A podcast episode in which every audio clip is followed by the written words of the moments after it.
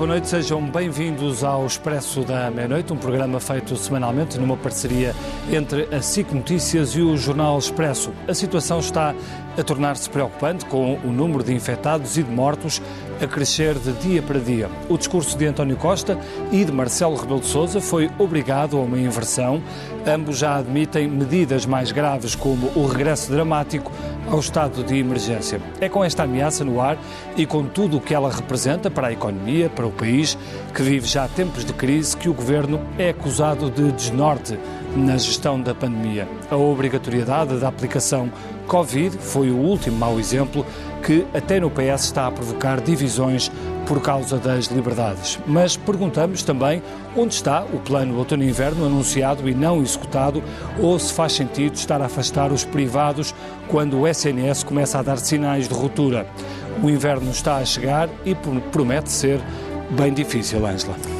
Sim, para discutir toda esta situação que se agravou esta semana, temos connosco Adalberto Campos Fernandes, ex-ministro da Saúde e especialista em saúde pública, Maria Manuel Mota, que é cientista e diretora do Instituto de Medicina Molecular, José Manuel Silva, ex-bastonário da Ordem dos Médicos e um dos subscritores da carta que esta semana veio criticar duramente a atuação do Governo.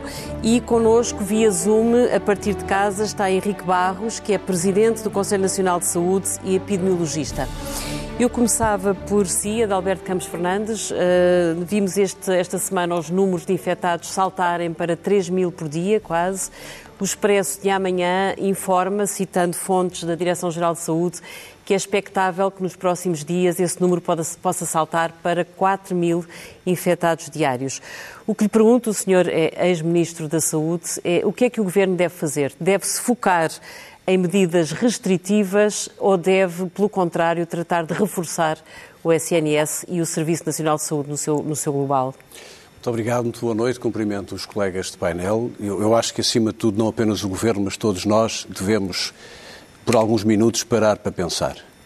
O que está a acontecer era previsível. Muitos de nós, à volta desta mesa, tinham dito que iríamos ter quatro, cinco meses pela frente muito difíceis. Então, não é um caso para dramatizações excessivas? É um caso Acha para... que se está a dramatizar em excesso? É um caso para repensar a comunicação, o modo de comunicação, porque, repare, os portugueses de março são os portugueses de outubro.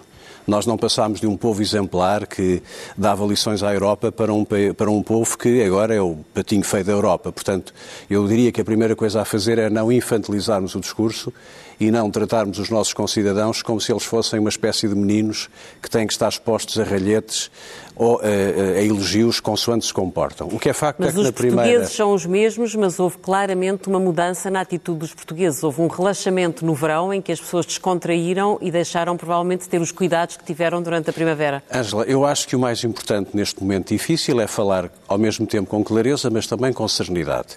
Nós decidimos todos, enquanto sociedade e enquanto país, que o voltar a um processo de confinamento era insuportável.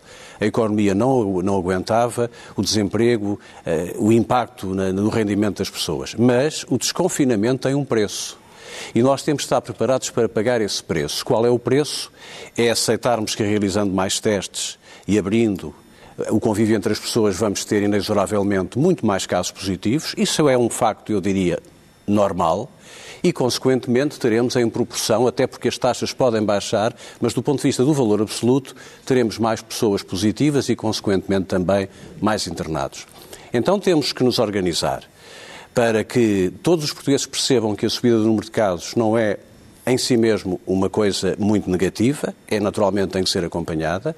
Temos de ter uma resposta organizada e daí eu ter apoiado e ter compreendido o apelo que os bastonários dos médicos, da Ordem dos Médicos, fizeram, no sentido que está na altura de temporariamente uhum. entrarmos numa lógica de sistema para ativar o conjunto das respostas, para que os portugueses não sintam em nenhum momento que há uma insuficiência de resposta porque vão haver mais casos e depois talvez simplificar a mensagem, se me permite. Nós, todos nós cometemos muitos erros desde a fase da surpresa que foi em março, abril, em que todos com medo fomos para casa depois de ver na televisão as imagens de Espanha e de Itália e aí fomos, de facto, muito eh, bem comportados e protegemos o SNS e todos nós relaxámos muito a seguir à fase da surpresa e fomos de férias convencidos que o vírus também tinha ido de férias. Bastava ter lido a história das epidemias para perceber que uma epidemia em, em cima de uma população que está eh, incapaz de ter eh, imunidade constituída funciona assim. Mas apesar então, de tudo, acha que é prioritário organizar melhor o sistema do que propriamente uh, alterar os comportamentos ou pressionar as pessoas a, serem,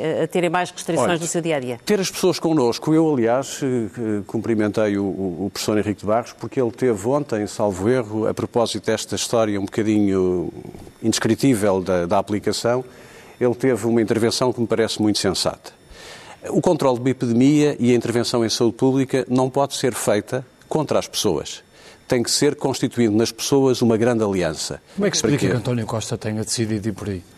Não, não, não, quero comentar isso, não sei quais são os argumentos ou o que é que foi explicado ao Primeiro-Ministro. Eu imagino que o Primeiro-Ministro, neste momento, está sujeito a uma pressão enorme porque não é apenas a questão da crise pandémica, é também a crise económica, é a questão orçamental e, naturalmente, que ele ouve peritos e terá ouvido pessoas que lhe terão inadvertidamente feito uma recomendação que eu reputo de absolutamente absurda. Até porque não há, do ponto de vista europeu, nenhum país que tenha utilizado esta medida do ponto de vista da obrigatoriedade com algum resultado. Portanto, eu creio que essa medida estará morta e bem, porque é absurda e não faz nenhum sentido do ponto de vista da saúde pública. Mas dito isto, para responder à sua pergunta, é cinco medidas, uma mão simples. Deixar de, digamos, encharcar a comunicação e as pessoas com uma multiplicidade de medidas relativamente às quais não é possível acompanhar e se tem visto que, aliás, a efetividade é, é muito baixa. Que são, no fundo, o distanciamento físico, a lavagem das mãos, Sim, não são assim testes, tantas. cinco medidas. Depois, recomendar a todos aqueles que intervêm no espaço público, quer os peritos, quer os cientistas, mas sobretudo os políticos, que, por favor, parem um pouco antes de falar. Parem para pensar porque a mensagem deles tem impacto nas pessoas. Tem impacto pelo exemplo, por aquilo que nós, por, por aquilo que as pessoas tomam como o reconhecimento de uma prática.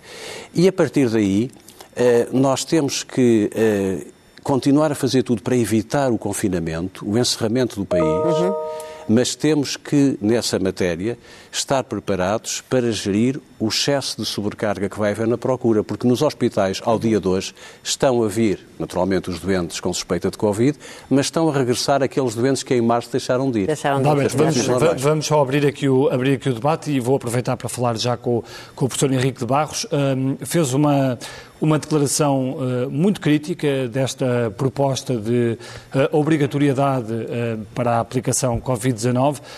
Pergunto-lhe, o senhor falou muito nesta aplicação durante as reuniões com os peritos. Pergunto-lhe qual é que é a sua opinião, porque é que acha que António Costa decidiu ir por este caminho? Boa noite. Faz uma pergunta para a qual eu não tenho uma resposta, nem, nem devo tentar encontrá-la. Como, como o doutor Alberto Fernandes disse, um, uh, isso é uma, nós não sabemos é, é, é, e ultrapassa-nos. A, a, minha crítica... No fundo é perceber se a pressão política, se acha que a pressão política está a tomar muito conta da gestão desta, desta pandemia e se isso é criticável. Repare, eh, é possível que sim, que a pressão, eh, nomeadamente uma coisa importante, e deixe-me já a ela, porque é um, é um tópico fundamental que nós temos falado muito Uh, nesta resposta à pandemia, há qualquer coisa de novo. No início, nós imaginávamos que podíamos estar perante algo como tinha sido a, a infecção por SARS inicial em 2002, 2003, que desapareceria. Depois percebemos que estávamos a viver com um vírus, com uma infecção, com uma dinâmica completamente distinta. E, e, e tivemos que lhe responder a um nível absolutamente global, uh, jogando com, com medidas, com, com regras de, de comunicação que são absolutamente novas. Uh, por exemplo, quando nós nós olhamos para, para sites como o Media Cloud, por exemplo, e comparamos uh, uh, os, as batidas para as palavras saúde pública e epidemiologia no primeiro semestre de 2019 e no primeiro semestre de 2020, uh, eles subiram mil por cento. Portanto, há uma procura muito grande de informação. Quem é que está a fornecer essa informação? Está a ser, sobretudo, muito marcada por desinformação, ou seja, por informação que é contrária àquilo que nós podemos considerar o consenso epistémico da comunidade científica. E um, que também tem ajudado a, alguns problemas. Reparem, só muito recentemente, e podemos depois voltar a isso, houve dois manifestos, igualmente assinados por pessoas que trabalham na área, que têm trabalho uh, científico e trabalho técnico reconhecido conhecido, que foi o manifesto de Great Barrington e o, e o chamado John Snow Memorandum, que dizem coisas absolutamente diferentes, tendo por base, por exemplo, aquela discussão que se vem a arrastar da, da, da imunidade de grupo. Mas a verdade é que o que os, os sistemas de saúde e, sobretudo, a força de trabalho e a força de liderança da saúde pública em Portugal, como nos outros países, não estava bem preparada, era para responder a estas questões da comunicação e, e, e não ser capaz de, sistematicamente e de forma eu diria mesmo agressiva, responder à desinformação e às notícias falsas. Mas o senhor, o senhor numa declaração que fez ao público, o senhor numa declaração que fez ao público falava em autoritarismo uh, relativamente a esta, uh, a esta aplicação Covid e, e à obrigatoriedade. Repare, eh, como também já foi dito, a resposta à saúde pública em momentos de grande tensão é, pode, ser, pode escolher dois caminhos, digamos assim. Tender a dizer às pessoas o que é que elas têm que fazer, independentemente de elas perceberem ou não o que se está a passar, ou seja, basear-se em, em, regras muito uh, agressivas de um ponto de vista da, da, da, da, da lei e da ordem, para usar uma terminologia que se discute muito agora com as eleições americanas, ou então. Uh, ter uma, uma posição é que traz as pessoas para, para a solução, que, que, que educa, que, que, que, que, transfere informação, que faz aquilo que, que, nós na saúde pública sabemos que é essencial. Ter justiça doutor, doutor uh, Henrique Barros, deixe-me só, deixe só introduzir aqui outra questão. O senhor, quando foi o anterior confinamento, chamou a atenção, isto já há três meses para aí, chamou a atenção que era preciso muito cuidado com o relaxamento que vinha a partir do momento em que uh, a sociedade se abrisse de novo. E chamou a atenção para o risco dos jovens e alertou que era mesmo preciso as pessoas continuarem a ter muito cuidado. Acha que, apesar de tudo, quem é que falhou mais? Foi a responsabilidade individual ou foi a responsabilidade das autoridades políticas? Eu, eu, falharam ambas, seguramente, porque, repara, a resposta é exatamente o conjunto entre aquilo que compete a cada um de nós e aquilo que a sociedade organiza para que essa resposta se, seja possível.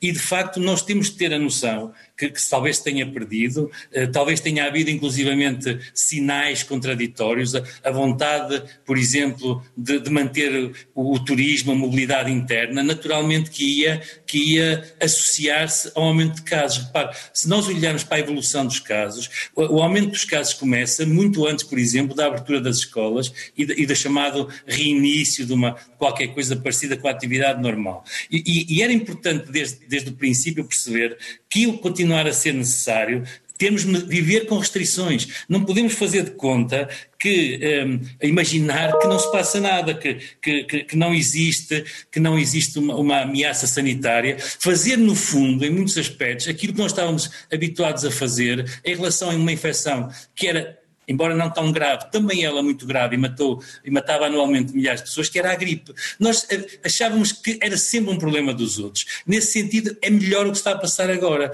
porque ganhamos consciência de que isto é um problema de todos e que não podemos passar, eh, que a resposta passa por, por, por organizarmos eh, estruturas e, e comportamentos que promovam a saúde e impeçam a transmissão. Mas temos de ter a noção exata que vai continuar a haver, que vai continuar a haver restrições. E essas restrições são aquilo que nos pode, em certa medida, afastar de um, eh, de voltarmos a um confinamento, voltarmos ao chamado lockdown, fecharmos, fecharmos, fecharmos a sociedade. Porque Muito bem, deixe-me só aqui nós... passar ao José Manuel Silva, porque o doutor falou de organização, a necessidade de... Já voltamos aí, já voltamos já aí. Já voltamos. A necessidade de organizar uma resposta mais eficaz o senhor, como ex-bastonário da Ordem dos Médicos, foi um dos subscritores daquela carta em que exatamente criticam o governo por não estar a conseguir agregar a resposta do sistema no seu todo e estar excessivamente focado no SNS, que considera que não vai conseguir dar resposta.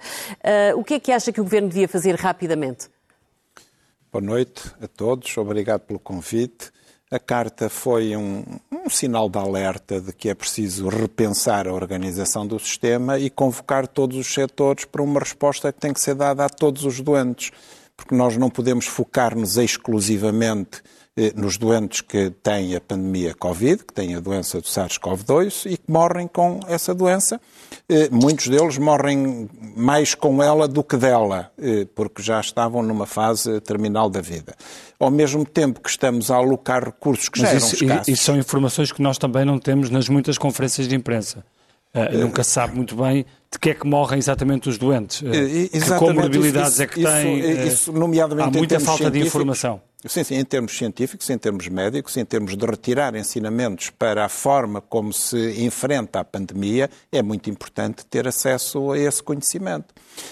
Ora, se nós verificamos que temos um excesso de mortalidade que ultrapassa a mortalidade pela Covid e que não está a ter uma resposta, nem está a ser debatido, enfim, vai sendo debatido, mas não está a concentrar a atenção do governo como deveria concentrar, provavelmente também por razões políticas e financeiras, eh, é preciso que nós demos atenção a todos os doentes, mas também reforcemos o SNS para responder àquilo que vai ser o recrudescimento contínuo da, da pandemia, a necessidade de internamento. Se nós compararmos os números do SNS, os números da saúde em Portugal, com os indicadores da OCDE, nós vemos, por exemplo, temos um déficit tremendo de camas hospitalares. Nós não estaríamos a falar atualmente eh, de uma eh, entrada quase em ruptura de alguns hospitais se nós tivéssemos ao menos o número de camas hospitalares médio da OCDE. Nós temos, teoricamente, um déficit de 13 mil camas hospitalares em Portugal. É estranho chegar a este momento da pandemia e ainda estarmos a discutir essa questão das camas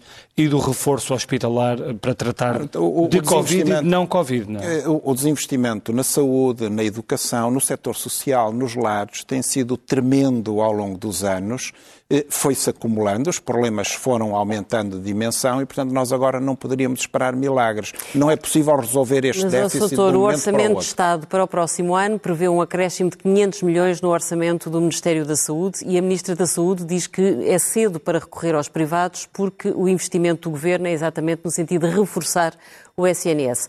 Acha que isso é uma falácia? Eh, nós vemos muitos anúncios de investimento que depois não se concretizam na prática.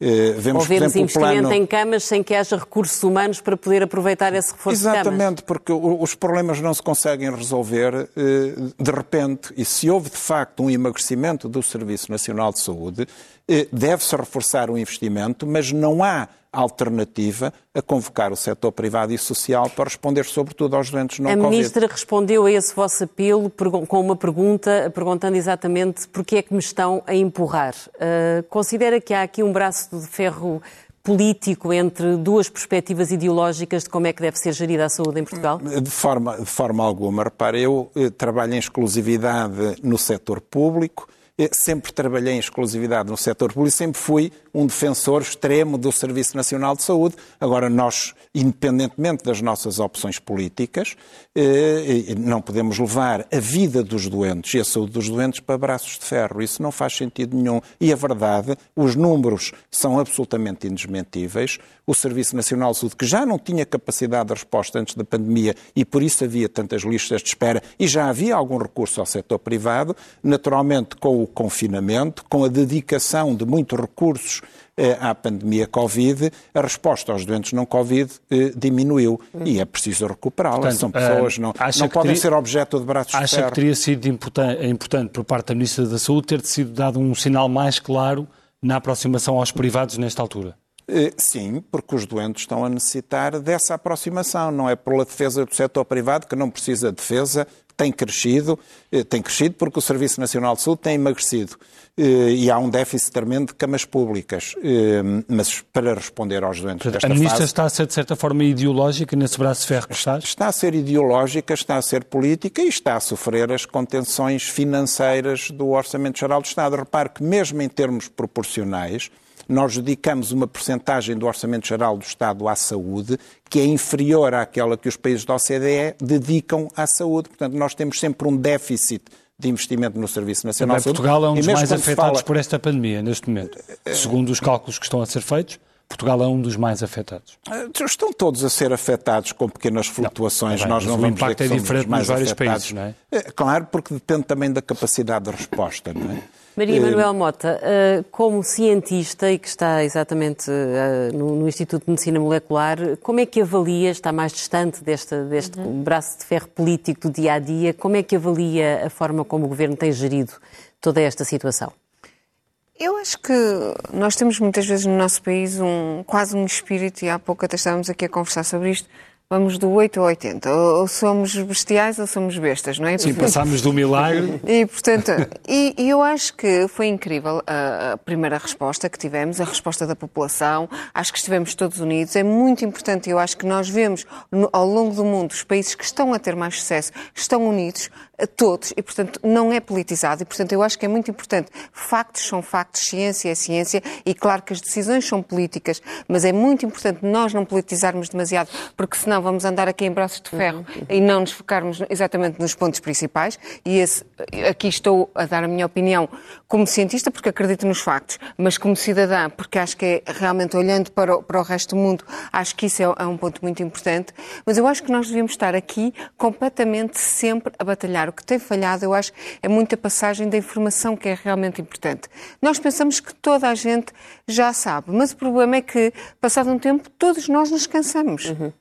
E, portanto, a complacência acaba por tomar lugar, é normal, faz parte de, da forma de estarmos na vida. E, portanto, nós temos que batalhar que o distanciamento físico é para respeitar. Não é porque as pessoas se conhecem e acham que conhecem muito bem a vizinha que vão, vão estar. Portanto, o distanciamento físico é para, é para se manter. Mas As acha que o poder político aí passou uma mensagem uh, contraditória, uh, errada?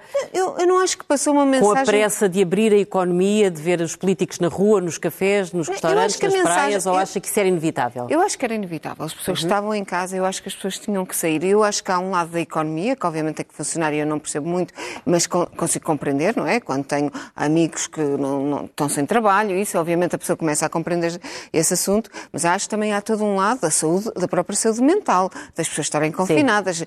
o próprio lado da educação, termos as crianças em casa e não irem à escola.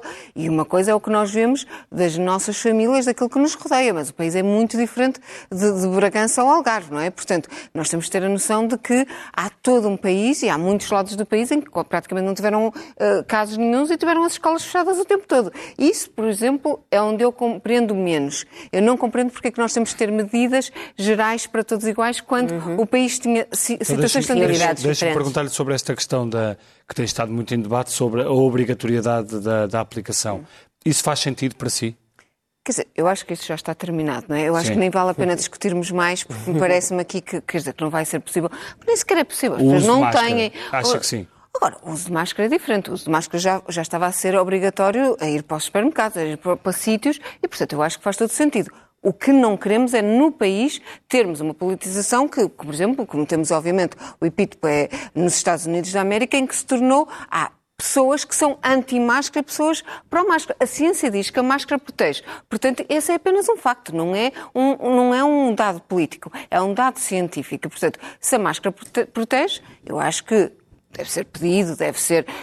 Tudo que é, obviamente, autoritarismo é, pode ser visto de uma maneira terrível. Mas chegar ao ponto, se a pessoa não cumpre, é como todos nós, não é? Uhum. Nós podemos convencer as pessoas e educar as pessoas que não devem matar, mas se matarem têm que cumprir uma pena, não é? Portanto, uhum. eu acho que no fundo é obviamente. Agora, a, a, a aplicação parece-me algo completamente um bocadinho absurdo, que uhum. foi um bocadinho despropositado, parece-me a mim, uh, mas que está fora do. Nesta então altura, então, parece. O Adalberto Campos Fernandes se esta, eh, a politização teria sido dispensável?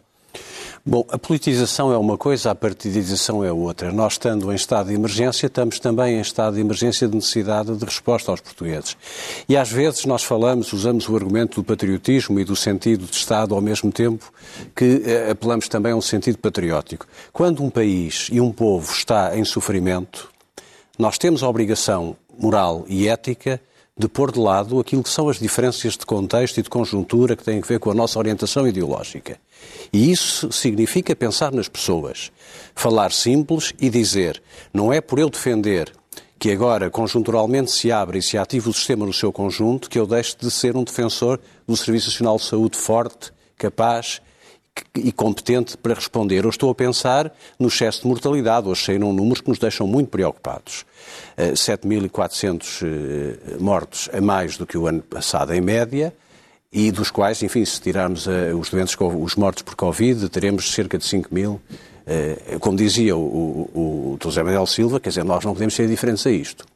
E nós não servimos Portanto, bem. A concentração excessiva no Covid está Repare, nós não, servimos bem, esse... nós não servimos bem o nosso país e a nossa gente por proclamarmos em momentos de euforia odes à sua qualidade ou por os castigarmos do ponto de vista da reprimenda quando as coisas correm menos bem.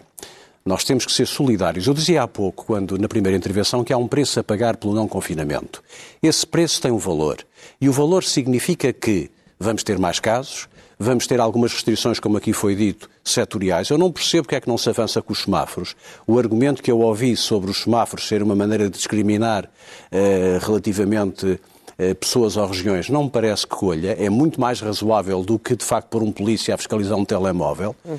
E os semáforos permitiriam que nós, como dizia a professora Maria Manuel Mota, não faz nenhum sentido que em Castelo Branco, havendo uma incidência muito pequena ou um número de casos muito limitado, nós estejamos a aplicar a Castelo Branco, que tem fábricas, que tem escolas, as mesmas, as mesmas regras que aplicamos em Odivelas. Ninguém se tem que sentir discriminado pelo facto, na sua região ou na sua empresa, haver um surto. Isso é uma, é uma questão circunstancial. Portanto, simplificar. Equacionar a questão da gestão regional fina. E depois, repare, esta pandemia não é um problema matemático. E a mim o que me preocupou, e provavelmente ao professor Henrique de Barros e aos clínicos e às, e às pessoas que são da saúde, do ponto de vista prático, é que uma pandemia ou uma epidemia é sobretudo uma expressão de um problema social de natureza biológica e fisiopatológica. E, portanto, há pessoas em concreto. Se nós nos sentamos numa secretária a gerir a pandemia, ouvindo e bem, temos que ouvir os matemáticos, os estatísticos, temos que os ouvir, esquecendo-nos depois da questão concreta do terreno, perdemos tempo. Uhum.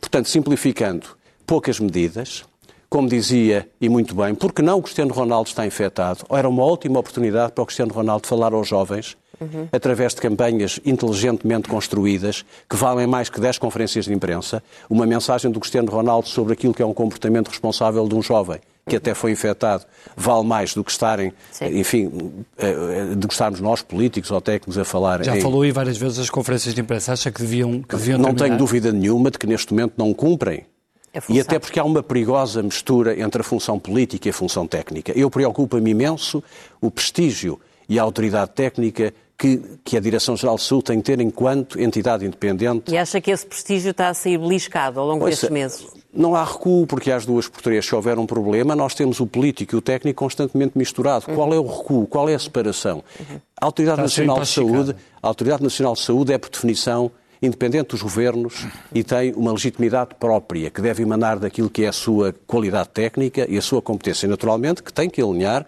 com o governo que está, que está eh, de mas, serviço e que está em funções. Sim, mas neste momento mostram-se como uma peça única, não é? É errado, do meu ponto de vista, do meu ponto de vista é errado, porque a Direção-Geral de Saúde não é a diretora concreta que lá está, que aliás eu estimo muito e tenho muito apreço por ela, fui eu que até a nomeei quando estava no governo, mas quer dizer, a, a Direção-Geral de Saúde é uma instituição que é servida por diferentes diferentes pessoas ao longo do tempo para vários governos. E essa quando separação defende, é importante. Quando defende intervenções diferenciadas em diferentes regiões do país e consoante a situação também seja distinta do ponto de vista epidemiológico, acha um erro começar já a falar de um regresso ao estado de emergência no país? Ouça, eu não, não quero qualificar isso do ponto de vista se é um erro ou se é um acerto. Eu sei que o Sr. Presidente da República hoje fez essa intervenção e o que eu, eu creio que a intenção dele é criar uma predisposição para as pessoas, para a eventualidade das coisas correrem menos bem. Uhum. Nós estamos preparados. Aliás, França fez isso, a Bélgica fez isso. Uhum. Agora, eh, o estado de emergência pode ser necessário para evitar males menores e para evitar o lockdown, como dizia o professor Henrique de Barros há pouco.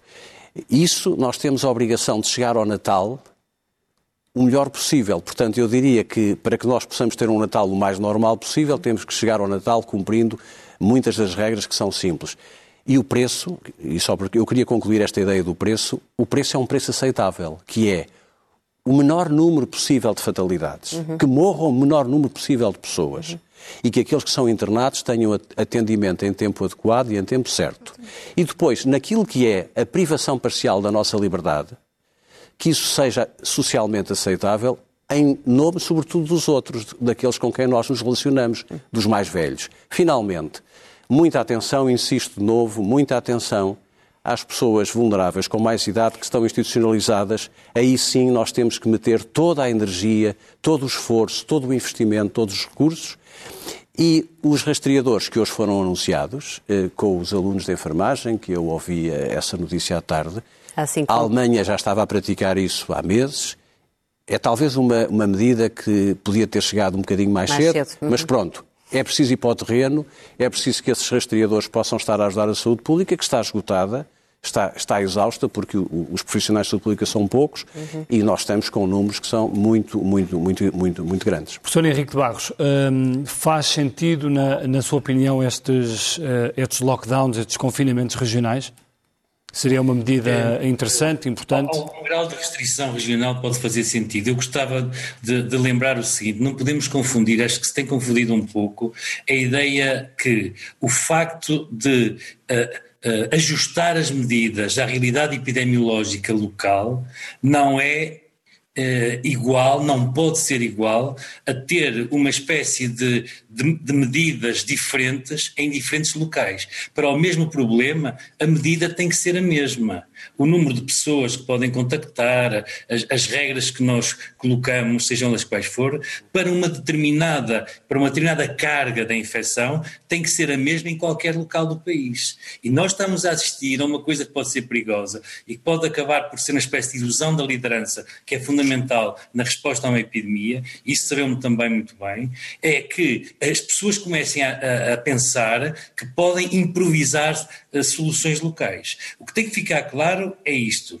O conjunto de medidas que nós usamos no país, que nós usamos na Europa, era muito importante haver uma maior, eh, uma maior uh, concertação na, no tipo de respostas, no, pelo menos na, na, na, área do mundo em que nós vivemos, essa, essa, esse quadro de respostas tem que ser o mesmo. A sua aplicação é que pode ser diferida no tempo, porque uh, sempre temos dito que uma das características desta epidemia é a sua extraordinária heterogeneidade. Se nós olharmos para a evolução das, das, das curvas epidémicas nas diferentes regiões do país, elas não são coincidentes, nem sequer nos, nos momentos em que dispara a infecção. Portanto, é muito importante explica, ter uma como resposta... É que explica este, como é que explica este, este, aumento, este aumento de casos?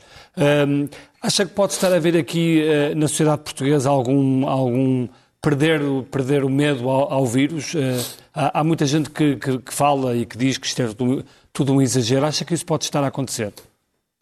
Isso pode estar a acontecer, mas eu penso que o mais importante do que está subjacente à sua pergunta, aquilo que me dói, se quiser, como epidemiologista e como universitário, é que nós não façamos a investigação, não criemos a evidência, para usar o termo errado, mas pronto, não forneçamos as provas científicas para perceber o que está, o que está a acontecer. Eu tenho muita esperança que o estudo caso controle que está a ser realizado na, na área de Lisboa venha dentro de alguns dias rapidamente mostrar-nos o que é que de facto está a, a, a ser diferente entre entre as pessoas que infectam e as pessoas que não infectam. E o que está a acontecer muito entre nós no nosso discurso, e, e eu tento evitá-lo, seguramente que muitas vezes não faço, é nós cingirmos aos factos e cingirmos aos, aos factos para os quais temos uma compreensão. Porque quando nós dizemos às pessoas lave as mãos, mantenha a distância, use máscara, etc., temos que ser capazes de lhe explicar porquê, qual é a racionalidade dessas medidas. E quando eu falava na questão do autoritarismo, ele vem um pouco de, de haver medidas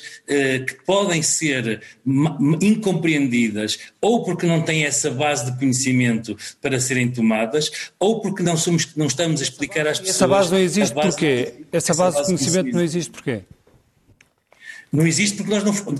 Uma das razões fundamentais é porque, em muitos aspectos, não tínhamos, ainda não tivemos tempo. Mas, mas entre nós, em particular, eh, e, e, na Europa, se quiser em geral, há, podemos uh, citar três grandes razões. A primeira é um desinvestimento real na, na, saúde pública, na chamada força de trabalho da saúde pública. Houve um desinvestimento na, ao longo do tempo na importância, porque nós imaginávamos que tínhamos os problemas sociais e, e, sanitários fundamentalmente uh, resolvidos. O, o, segundo aspecto é o facto de não, não termos uh, não nos temos preparado suficientemente para uma ameaça que sabíamos que existia. No fundo, imaginávamos que seria só uma ameaça, que ela, que ela não existia. E por isso, como, como há pouco disse, encontramos ainda agora a, a, tentar responder a coisas que nós em Portugal, mas e no resto da Europa igual, já devemos ter respondido. Repare, há, há muitos meses eu, eu, e muitas pessoas temos a oportunidade de chamar a atenção que era preciso um rastreador por 3 mil habitantes. Eram os números que, que eram consensuais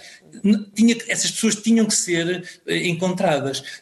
Mas Nós, sente, Portugal, por exemplo, o professor, sente que fazem falta aquelas reuniões de cientistas, epidemiologistas com o poder político? Acha que, acha que esse link entre as duas linguagens e os dois tipos de informação que foi interrompido eu, eu, eu, está a fazer que, falta? Eu acho que fazem falta e atrevia-me até a dizer que era importante que nós tivéssemos uma, uma espécie de um conselho científico transparente, claro, sabendo quem eram as pessoas e que fosse muito mais largo que os epidemiologistas, ou os médicos, ou os virologistas e integrasse pessoas da área da psicologia, da sociologia, etc., porque é aí que se ganha e se pode ganhar a compreensão de como as pessoas reagem, de como elas são capazes de, de incorporar a informação, de, de mudar as suas suas atitudes, porque senão o que acontece é que estamos fundamentalmente a, a, a responder por uh, impressão e não por conhecimento. E deixe-me só dizer uma coisa, eu tenho muita pena com o que está a passar, uh, uh, verdadeiramente uma, uma imensa pena com o que está a passar com a aplicação. A aplicação voluntária, eticamente defendida, era o começo de uma coisa fundamental do que vai ser a saúde do século XXI, que vai integrar as ciências dos dados e vai integrar as tecnologias de informação.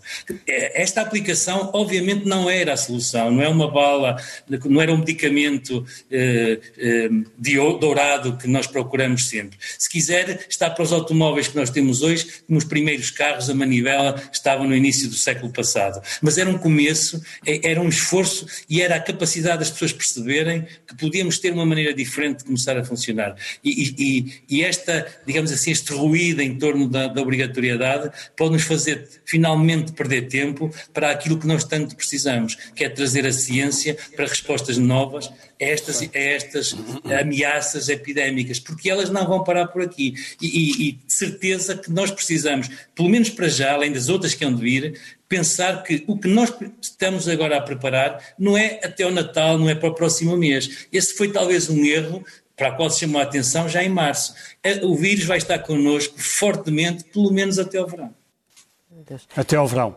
Maria Manuel. E, e as vacinas não, não são para já. É.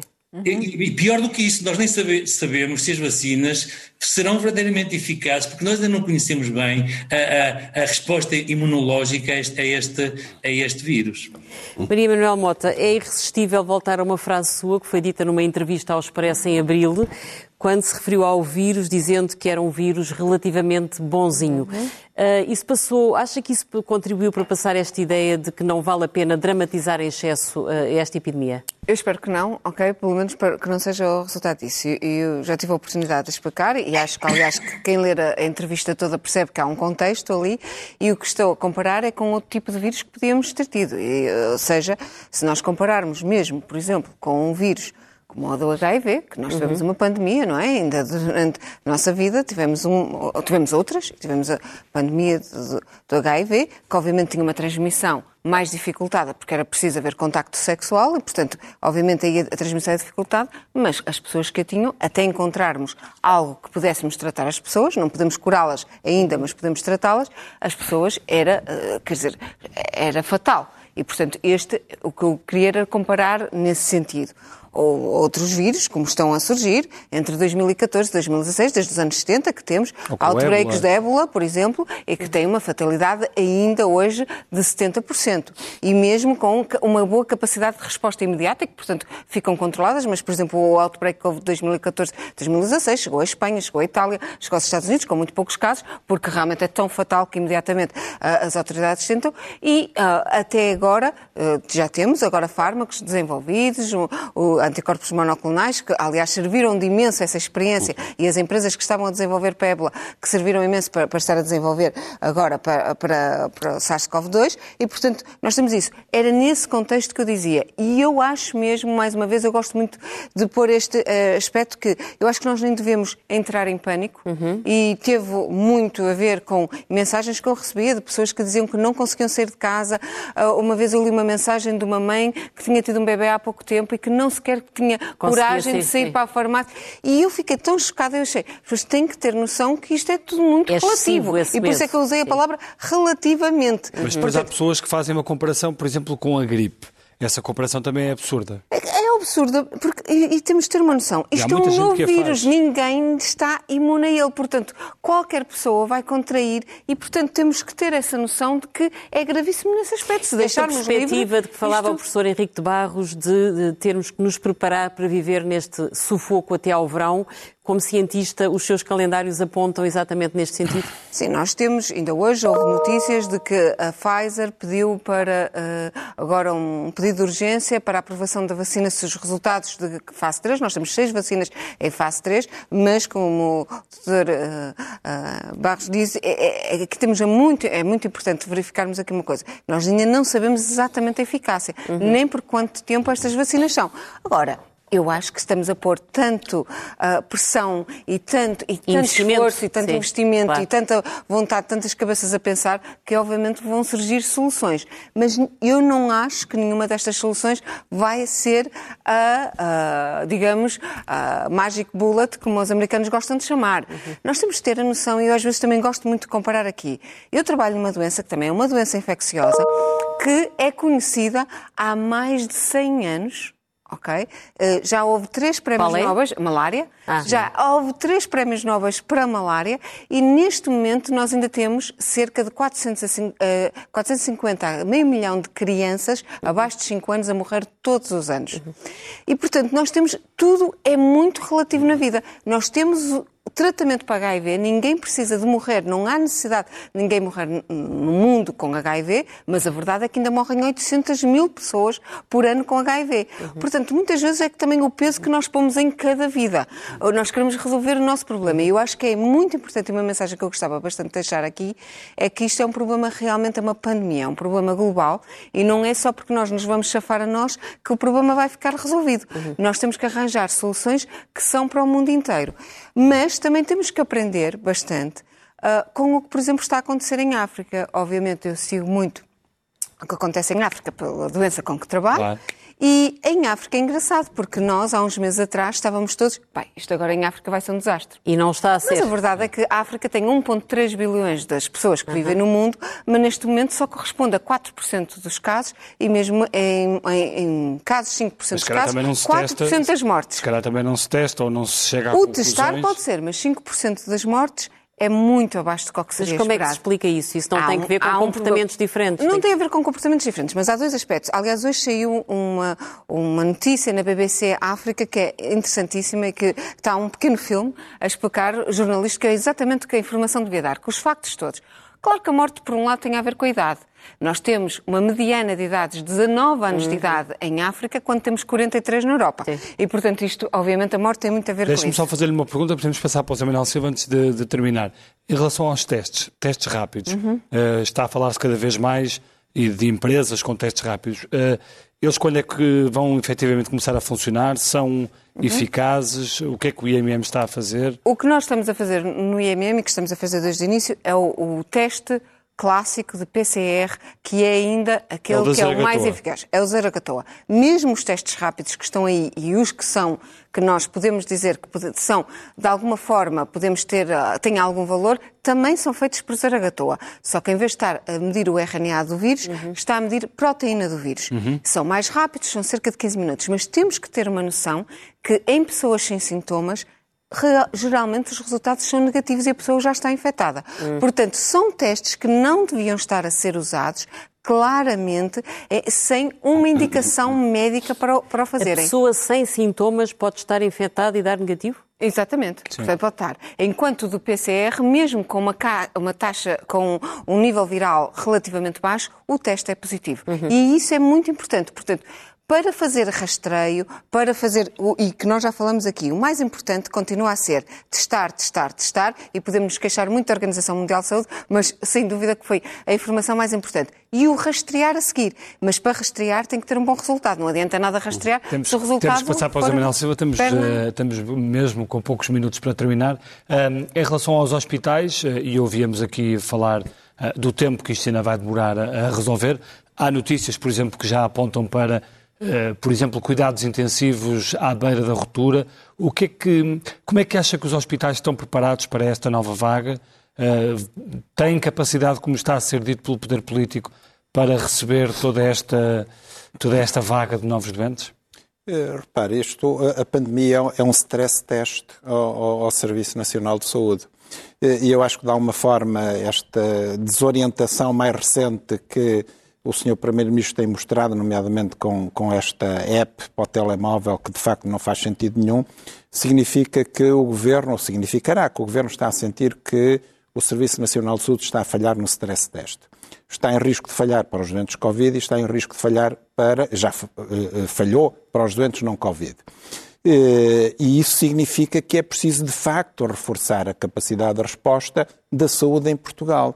Uh, e, como disse, nós, nós temos um grande déficit de recursos humanos de médicos, porque não são contratados, não porque faltem médicos em Portugal. Nós somos o terceiro país da OCDE com mais médicos, eles não são contratados. Temos enfermeiros, não são contratados, temos enfermeiros nos hospitais muito abaixo da média dos países da OCDE, portanto, faltam profissionais, faltam pagos. recursos, e mal pagos, muito mal pagos, faltam recursos, faltam camas eh, no Serviço Nacional de Saúde. Mas, doutor, as pessoas têm a ideia de que há poucos meses foi, foi anunciada a contratação de centenas de novos médicos e de novos enfermeiros. Mas isso é marketing político que depois não tem concretização na prática Ou, e esse exemplo, é o problema. Isso não resolve os problemas. Por, por, por, o anúncio de medidas não resolve meses, problemas. Portanto, não são, é, é não são de caráter medidas. permanente, não é? é? não, exatamente, não são.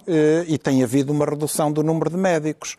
Ehm, e, é preciso, de facto, mudar um pouco a mensagem. Eh, os anglo-saxónicos têm uma expressão muito interessante que é a técnica KISS, Keep it short and simple. Quando nós queremos atingir toda a população, nós não podemos andar com mensagens contraditórias, com dúvidas, com falta de explicações, com proibir ajuntamentos mais cinco pessoas e irem 50 pessoas fechadas eh, num autocarro dos transportes públicos. As pessoas não entendem. Uhum. Portanto, é preciso centrar a mensagem e explicá-la muito bem naquelas que são as medidas essenciais: o uso de máscara, eh, o lavar as mãos, o distanciamento físico a responsabilidade social, é preciso apelar à responsabilidade social das pessoas e à autoproteção eh, das pessoas mais frágeis que têm que ter um particular cuidado nessa Pronto, Mas se nos é focarmos acha... na falta de resposta, de capacidade de resposta do SNS e na necessidade de alargar a resposta aos privados, sente que há eh, preconceito da parte do Governo? Sente que os privados estão disponíveis e que há entraves de caráter político? Não, eu acho que não é uma questão de preconceito, nem é uma questão política, é uma questão de falta de financiamento. Porque se houvesse financiamento suficiente,